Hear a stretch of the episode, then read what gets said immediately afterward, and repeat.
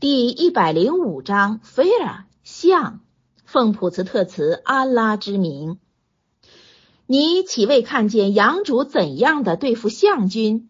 他岂未把他们的诡计置在无效中，并遣去一群一群的飞鸟，以泥石射击他们，而使他们化若被吃的荷叶吗？注释第一千九百三十九。你岂未看见杨主怎样的对付项军？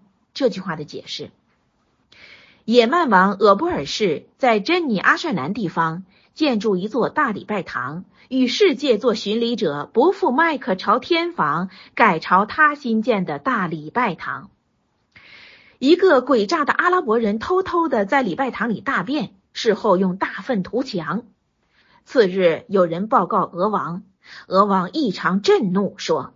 如此糟蹋我那礼拜堂，即是由根本上反抗我个人，我势必捣毁麦克天房。他遂就配备军兵，以巨象名麦哈默迪的做先锋。俄王就督率大军直赴麦克天房而来。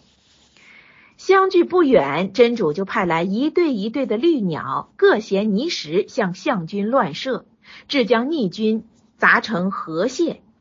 河就是河谷的河。这事发现在穆圣算拉拉哈莱塞拉姆降生的那一年。原文上，你岂未看见？云云，看见当以知道解。真主述说这事是为安慰穆圣算拉拉哈莱塞拉姆。泥石又译硬石。以上是普通解经家的注释。